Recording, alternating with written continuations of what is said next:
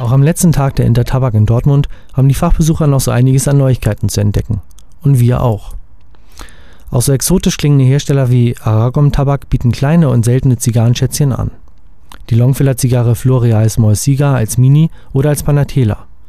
Die Minis kann man im 12er-Pack für 10 Euro erwerben und die Panatela gibt es in 9 Stück in der Metallbox.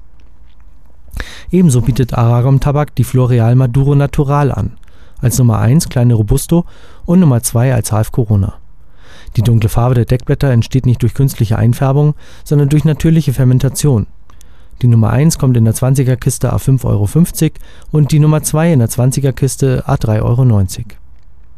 Hanse Tobacco präsentiert gewohnte Qualität in Form der Puros Indios aus der honduranischen Manufaktur Rolando Reyes sowie die Roli und die Aliados, die aus derselben Manufaktur stammen. Aus Nicaragua kommt die neue Marke Castro. Sie ist eine handgerollte Longfiller-Zigarre nicaraguanischer Puro, kommt im Corona-Format und ist limitiert in 1000 nummerierten Kisten zu finden. Weitere Formate sollen folgen.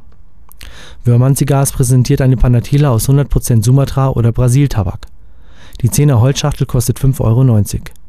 Ebenso neu ist die Quisqueya Bundle Maduro, die aus vier Formaten besteht. Petit Corona a 1,50 Euro, Robusto a 2 Euro, Churchill a 2,30 Euro und die Torpedo a 2,40 Euro. Alle werden in 10er Päckchen verkauft. August Schuster präsentiert die Limitada 2006 von Maria Mancini. Es ist eine Toro, die es in lackierten Kisten a 10 Stück gibt. Limitiert ist die Produktion auf 5000 Stück.